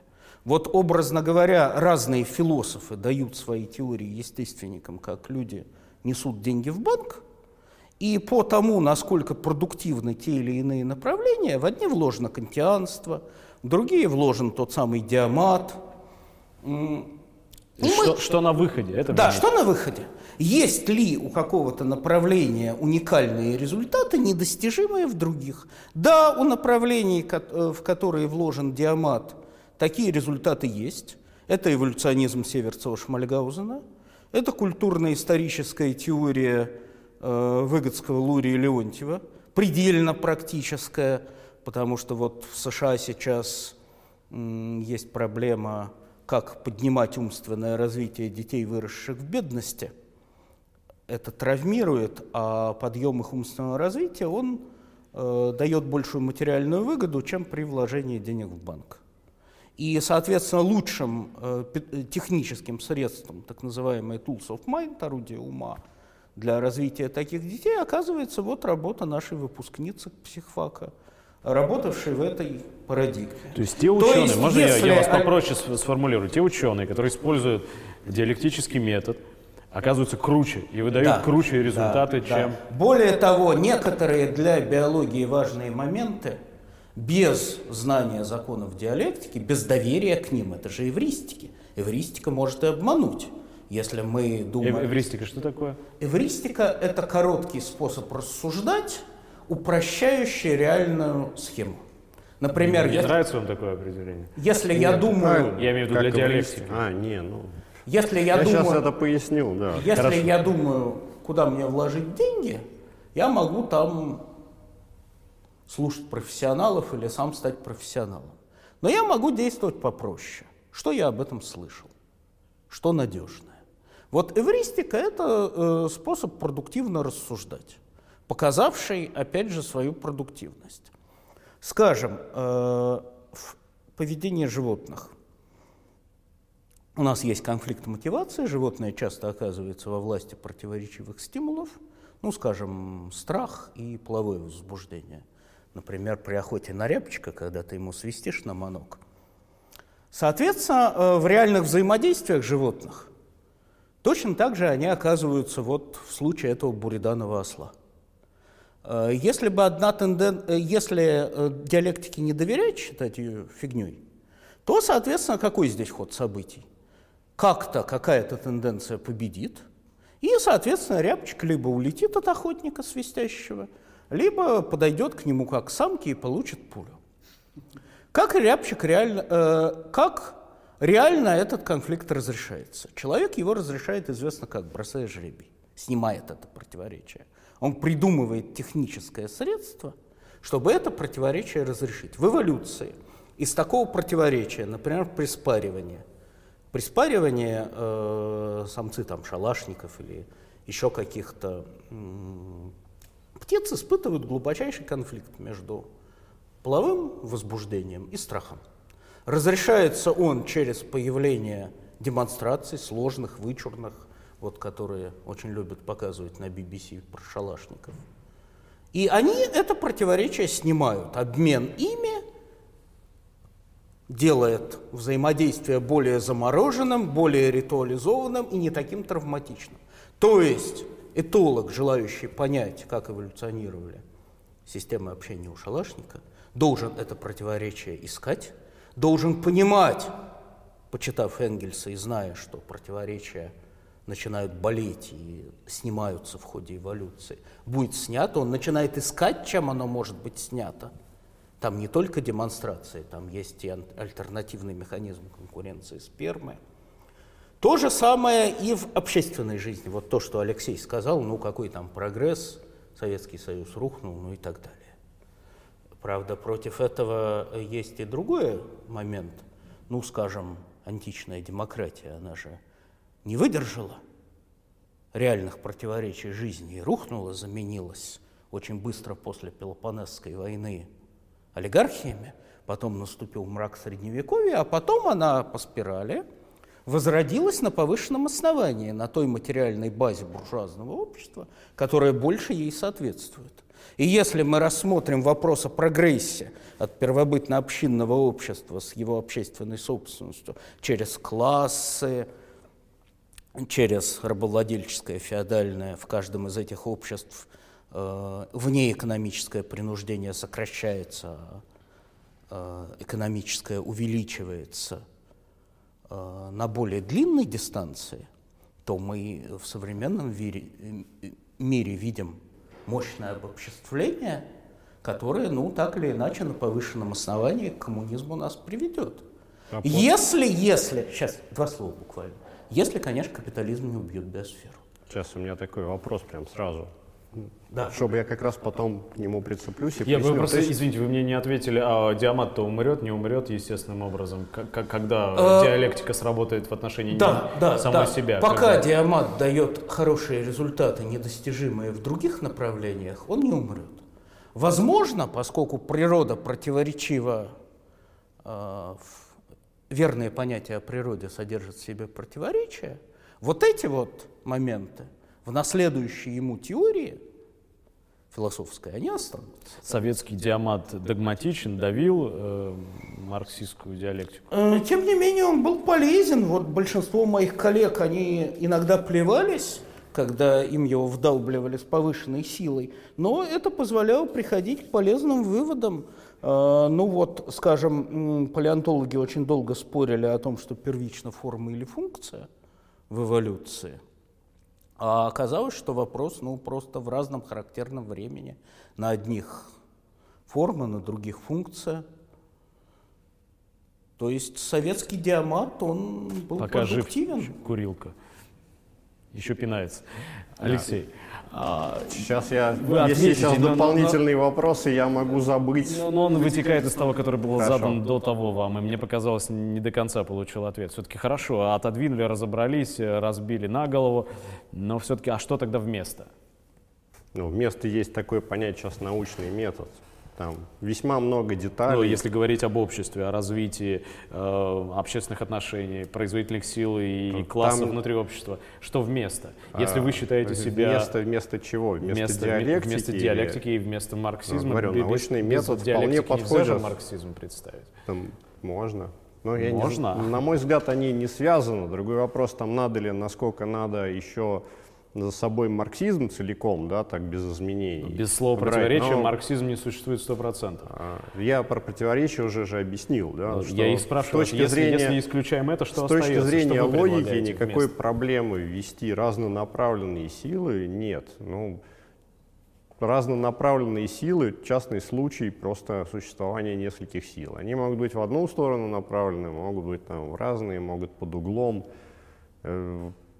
Э, ну, собственно, физика рассматривает постоянно именно такие системы, где там куча сил, которые в разные стороны все это тянет и ничего справляется с описанием. Ну, можно Почему у предложить социологии тогда- или у экономики в этом плане должна быть проблема? Да Можно предложить вижу. тогда социологическую, экономическую модель, которая основывалась бы на этих физических, математических Да, принципах. они есть, и, есть и- даже мат-модели и функционирования. объясняла бы происходящее. Вот вы можете ее Ну, предложить? они, скажем так, они, скажем так, эти модели, они объясняют лучше, чем а, недостаточно хорошо, не так хорошо, как хотелось бы, но лучше, чем вот это объяснение на словах. Почему я хотел сейчас дополнительный вопрос задать? А до этого еще говорил, что можно угадывать частотой монетки. Смотрите, у нас есть концепция, вот красиво, там, спираль развития, да, противоречия накапливаются, там происходит отрицание, потом происходит отрицание, отрицание. Мы рассуждаем так. Противоречия накопились, феодализм сменился капитализмом, потом капитализм сменился коммунизмом. А если мы говорим про спираль развития, как правильно сказать, что капитализм должен был фе- феодализмом, но на новой стадии смениться? Ну, то есть почему коммунизм вот был первобытно-общинный, потом феодали... э, рабовладение, потом феодализм, потом капитализм, потом снова коммунизм на новом витке? А почему виток, например, с капитализма не завернул на феодализм? Или на рабовладение? Или с коммунизма обратно на феодализм, или обратно на капитализм. То есть все это можно нарисовать красивым витком на доске и задним числом объяснить вообще любой исход. Ну, Нет, не, коммунизм ну, развалился, ну, сменился капитализмом. сейчас Владимир сейчас, ответит, момент, да, да. сейчас, сейчас мы... А, да тут понятно, вопрос был риторический, поэтому можно не отвечать, а Владимир А на много него есть говорил. ответ, сейчас он И долго... вопрос вообще разумный. вопрос звучит как упрек. Хорошо бы дать Сейчас, сейчас, момент. Я дам, только говорю, что сейчас я вот тогда да, скажу до конца уже. Потому что я хотел сначала задать, а потом вот эти рассуждения привести. Но поскольку Владимир говорил уже много, Окей. я боюсь забыть все, чего за это время накопилось. То есть любой исход, как бы дальше история не пошла, мы всегда его сможем задним числом объяснить. Сказать, ну видите, тут же спираль. Там коммунизм сменился феодализмом, или там капитализм рабовладением, или коммунизм, капитализм. Что угодно мы назовем потом постфактум закон от витком. низшего к высшему. Ну, Это и есть эволюция. если мы говорим, Птицы что мы начали, в Сейчас, если мы говорим, что мы начали с первобытного коммунизма, а потом, совершив виток, мы снова приходим к коммунизму, значит, мы можем с любым На другом уровне. строем, да, сказать, что ну, а потом снова будет феодализм на новом уровне, а потом рабовладение на новом уровне. Всегда виток. Мы задним числом всегда найдем где-то виток. А когда передним числом спрашивают, мы говорим, ну мы же не знаем, в какое время это произойдет. Ну когда-нибудь. Теория верна. То есть любой результат. Почему, кстати, так не любят Поппера, сторонники диалектики? За это утверждение. Проблема в том, что абсолютно любой результат, он будет свидетельствовать в пользу того, что теория верна. Абсолютно любой. То есть у теории нулевая прогностическая всегда скажет, сила. а я же предупреждал. Да. То есть про любой исход потом можно сказать, а все по теории. Мы никогда не проверим, верна она или не верна. В этом Это проблема. такая гибкая теория, которая заливается в любой сосуд. Ну, по сути дела, это как... Ну, это даже ху- хуже, чем гадание по А гороскопу. может быть, это говорит о том, что плане. она как раз верно отражает переменчивость природы. Ну, если любой ответ нам подходит, ну, удобно. Теперь я. Теперь я. А, Нет, с любого этапа соскочить не удастся. Если мы верно поняли то противоречие первобытно-общинного строя, благодаря которому он сменился в класс, э, перешел в класс, и с него же все началось. Это была точка ноль.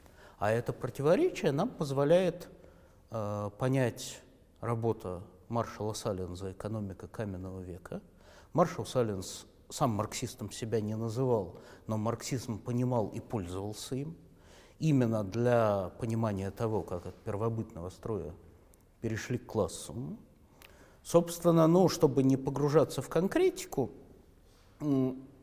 этот, эта спираль, она будет продолжаться до тех пор, пока э, прежний конфликт противоположностей не будет окончательно разрешен. То есть э, вначале существовало коллективистское общество первобытное, где был конфликт между домашним характером производства и социальными обязанностями, требовавшими альтруизма, кооперации, всего этого.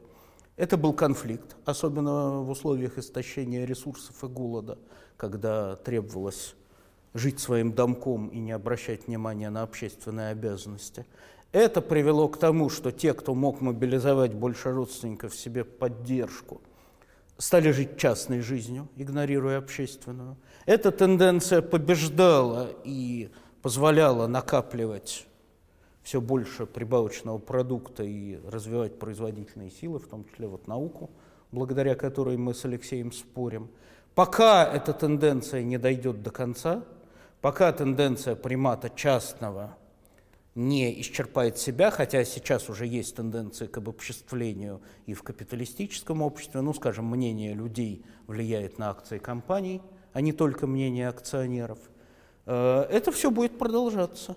А когда исчерпается, тогда да, перейдет, эм, у нас уже будет производство, э, у нас уже будет э, новая тотальность, человек э, не будет, э, то есть уровень обобществления станет таким, когда человек уже не сможет жить своей частной жизнью. Алексей спрашивает, а дальше что, опять э, новый, новый переход к а, феодализму? А я думаю, нет, вот тут как раз... Ну, на новом уровне. Как раз человек, понимающий диалектику, понимает, что тут будет новый качественный переход. Там она работать перестанет, что ли, в этот момент? Нет, она будет продолжать работать. Но вы сказали, что И там именно все противоречия исчезнут.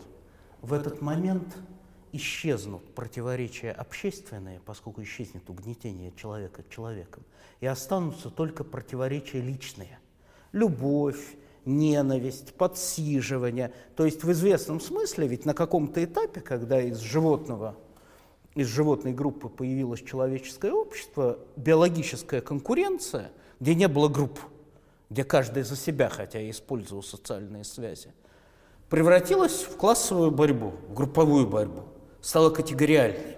Человек стал себя мыслить, как не только я, но и мы. Владимир, подождите. Вы, Можно сейчас, я вы сейчас даете экскурс в ответ не на тот вопрос. На... Я задал вопрос, коммунизм является ли тем самым строем, при ко который докажет, что где-то могут исчезнуть противоречия? Вы говорите, да общественные противоречия те против... исчезнут, останутся Алексей, личные. Можно я... То есть могут исчезнуть. Я То есть закон не всеобщий. Вопрос, а вы этого не слышите. Вы мне рассказываете, как будет при коммунизме. Это хорошо, я с этим согласен. Алексей, Я-то спрашиваю те противоречия, про которые двигали нашу историю от первобытного строя до коммунизма, те исчезнут.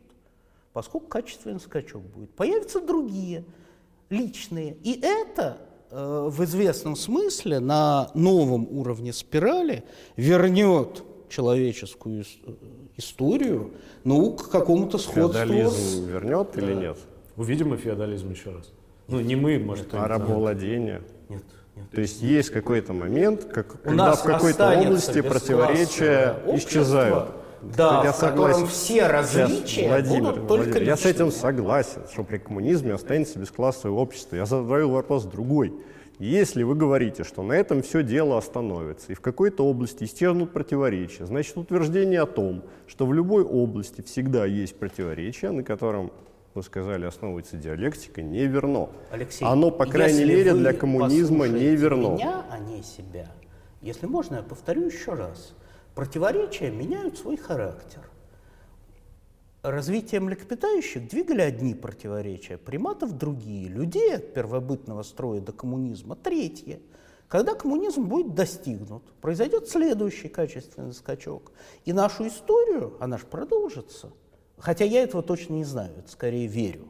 будут двигать другие противоречия, уже не внутрисоциальные, а межличностные. И в этом смысле наша история э, повторит ну, на сильно повышенном основании биологию животных, где есть только межиндивидуальная конкуренция, а вот межгрупповой борьбы нету. Так что ну, диалектика тут забавным образом повторится. Как она повторится, если вы сказали, что и будет область, общество, то бишь, в котором противоречия все-таки исчезнут, останутся личные только. Противоречия. Алексей, противоречия в каждой из систем – они не везде, они не всюду, ну, слава ну, богу. Противоречия в, Нет, ну, противоречия в голове обычно... Часть противоречий снимаются, есть ну, такой... В каждой системе есть то противоречие, и которое движет Это его тоже... историю, его надо найти, это достаточно трудная задача. Его нельзя приписывать к чему угодно. Ищется оно путем гипотетико-дедуктивного метода. Вот, собственно, ответ на то, где тут софистика. Мы утверждаем нечто всеобщим законом, потом говорит, что он, конечно, может не действовать, но будет Алексей, он действовать в какой-то другой что части, я мы не знаем о всеобщем каком. законе, а о продуктивном способе думать. Он нам помогает, как вот а, палочкой. Ну, хорошо, хорошо. Как значит... вот при поиске грибов я палочкой ворошу листья, я же не знаю, где гриб находится. Но я знаю, что ворошить листья mm. надо. И законы диалектики – это такая моя палочка. Нет, хорошо, хорошо. Просто у Гегеля и Энгельса было написано, что это всеобщий закон. Если вы так не считаете, я полностью согласен. Алексей, Неправильно вам приписывать то, что думали Гегель и Энгельс. Я с этим согласен. И плохо помню текст. Ну, Но если мы будем с вами спорить о цитатах, я полагаю, что ни тот, ни другой этого не писали. А нет, если и писали, это писали, то, поняв в контексте, можно прийти к другим ну, выводам. Это как, поскольку анализ текстов имеет это свои с Библией, закономерности. Да, что на что угодно. Давайте. Сейчас можно момент? Да. Там просто был второй момент, да, про как раз конструктивный способ мыслить, про то, что стимулирует. И опять же, не знаю ваш случай, но про Константина и про себя я это точно знаю, потому что Константин это как-то раз говорил, а ну, с собой я просто знаком хорошо. Было такое, да, что совершенно дурацкие, абсурдные комментарии наводят на хорошие мысли и приводят к появлению весьма хороших каких-то идей, довольно хорошо развитых. Из этого же не следует, что сами по себе вот эти комментарии, это был правильный метод. Нет, там точно была написана глупость. Но, по крайней мере, два человека уже здесь есть. Скорее всего, у вас тоже такое было, когда дурацкие комментарии вас наводили на Но мысли. какое это отношение имеет к нашему спору? Про, утверждаете, нет, нет, вы сейчас момент. доказать, что диалектика нет. это такой комментарий? Нет, я хочу доказать то, что не всегда, если какая-то вещь кого-то конкретно наводит на какие-то мысли, то это хороший, хорошо работающий метод. Потому что были примеры про ученых. Но вот какой-то ученый, он думал, что пользуется диалектикой, может быть, он даже не ошибался, и пришел к правильным выводам. Он работает лучше, чем те, кто не пользуется. Он получает ну, вот уникальные тут, Вот тут я сильно не уверен. Которые э, Нет, тут, в рамках... Ну, Тут я сильно не уверен. Я думаю, что если мы посчитаем количество, например, верующих ученых за всю историю человечества Алексей, и количество мы... ученых, которые диалектикой пользовались, верующие выиграют по, по количеству идей, которые закрепились Алексей, в науке. мы не о том. Верующий ученый, он верит в Бога, но пользуется философией науки, ну, другой, общепринятой. Ну, он считал, что ему помогает вера. То есть я к чему клоню? Нет, То, что а... какая-то вещь, даже совершенно объективно, она навела на хорошие мысли, это не значит, что она была правильной. Возможно, что Алексей, мои мысли вы, пришли как раз потому, что она была неправильная. Например, Феодосий Добжанский был практикующим православным и верил ну. в Бога искренне. Но философией науки он пользовался ну, обычным позитивизмом. При хорошем, кстати, знании марксизма. Сейчас, момент. Именно он был учителем Вы приводите пример, то, что бывает и иначе. Я, Я о говорю, том, что те иначе. ученые, которые Безусловно. пользовались диалектикой, они это осмысляли. Мысли над диалектикой были для них важной частью их биологической работы. И именно эти ученые ну, получали результаты недостижимые при еще были, подходах. еще были Я готов отстаивать эту точку еще были люди, на фактах. Вы на фактах сейчас вы мне приведете несколько примеров, которые покажут, что такие люди были. Я не спорю, что такие были. Я говорю, что Я же просто не виноват, что вы это готовились не к спору, универсальный- анализировали не факты, а софистику. Это не Давайте универсальный принцип. по- Попробуем выйти Вот на какой-то... э, Я понимаю, что невозможно. И- Хотя противоречий нет. Мне кажется, за этим столом оно очевидно присутствует.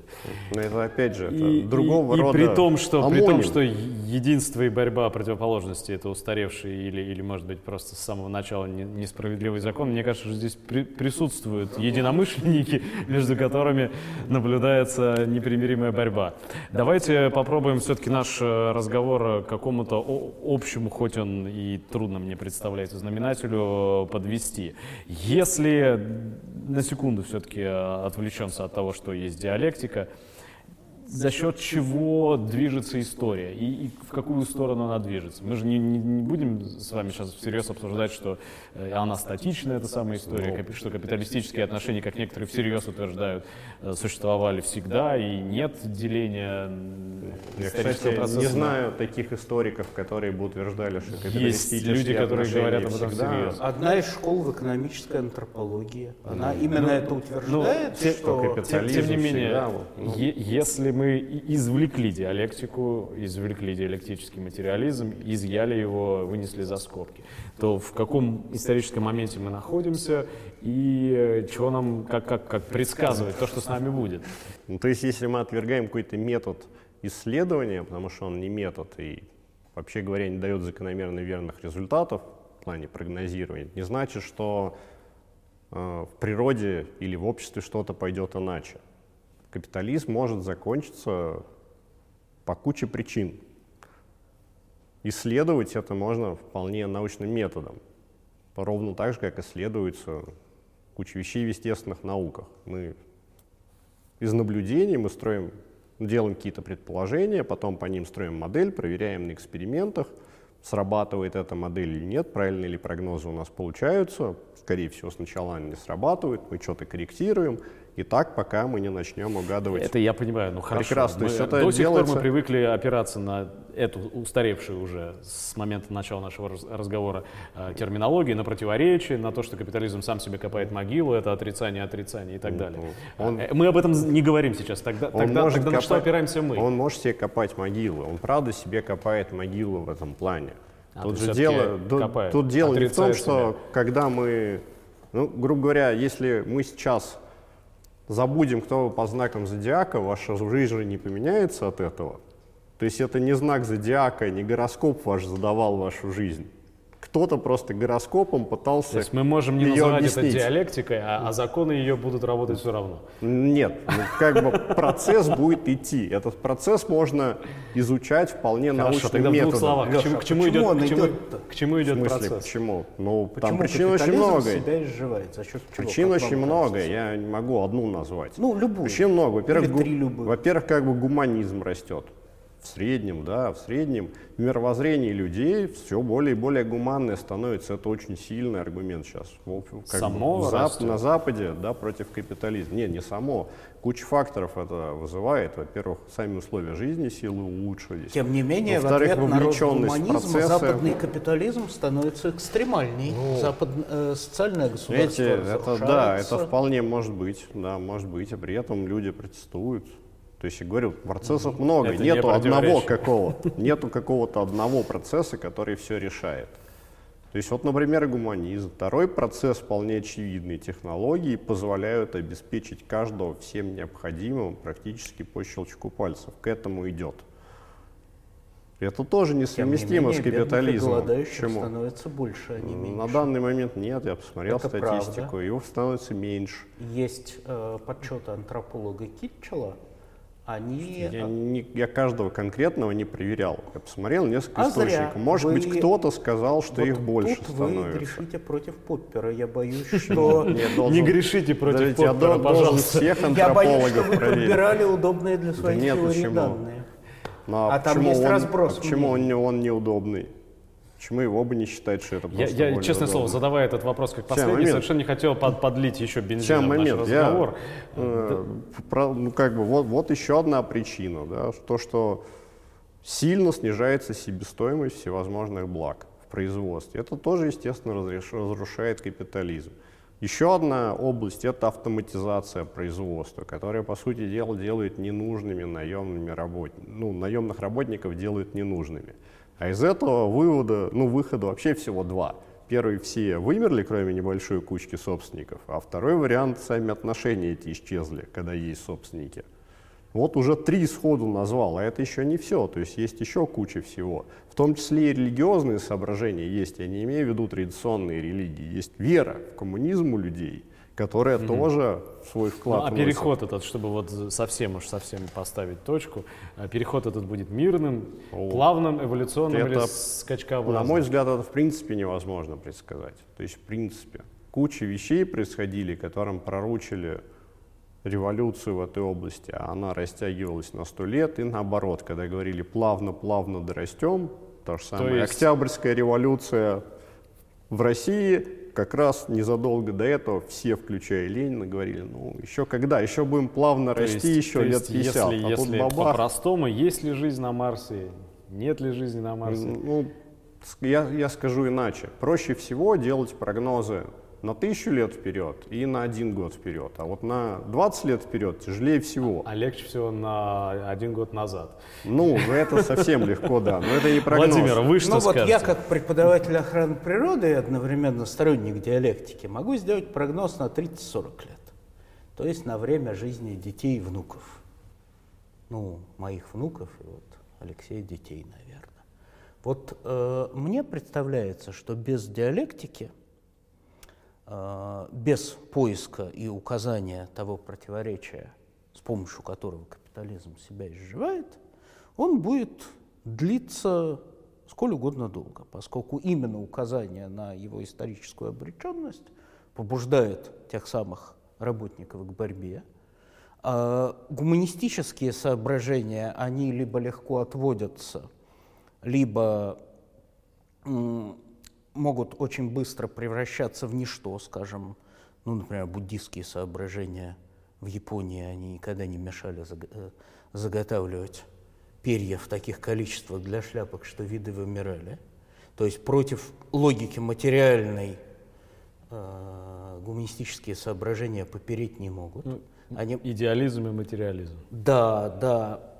Соответственно, если, ну вот если храни нас от этого Аллах, э, взгляды, что отстаиваемые Алексеем, они распространятся, то, собственно, мы так и будем в капитализме жить, поскольку не будет понятно, где та Кощеева игла, отломив которую, куда направлять усилия. История движется поведением людей, теми самыми протестными петициями, текстами.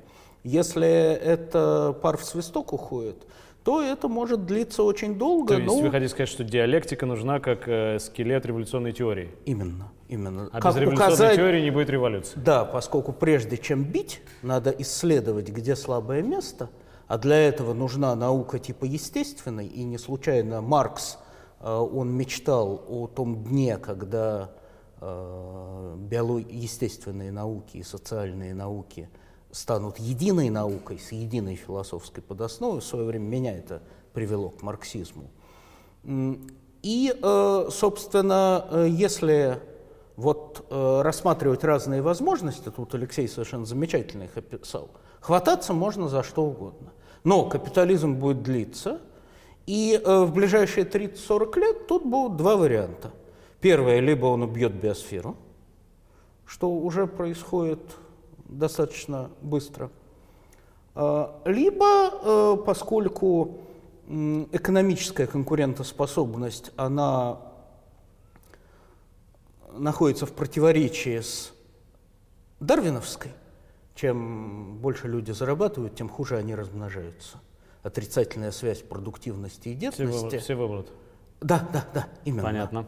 Давайте на этом завершать наш спор, я То самое противоречие. попрошу вас ответить одним единственным словом на мой заключительный вопрос. Вы хоть чуть-чуть засомневались в своей позиции? Я, к сожалению, услышал все то же самое, что я раньше слышал, причем то есть в нет. тех же комбинациях. Ну, просто ничего нового не было, а на это мне есть ответ. Владимир, вы хоть чуть-чуть потеряли уверенность от аргументов э, Алексея? Уверенность Уверенность, да, мне я раньше не думал, что можно настолько сильно слышать себя и не слышать собеседника. Я потерял уверенность отчасти в своем умении объяснить. А я все-таки преподаватель, и вы нашли мне это очень неприятно. Да, буду работать Посмотрим, над собой. что об этом скажут те, кто за этим имел терпение наблюдать. В любом случае, спасибо большое за спор. И Константину тоже спасибо, что спасибо. нас привел. Спасибо.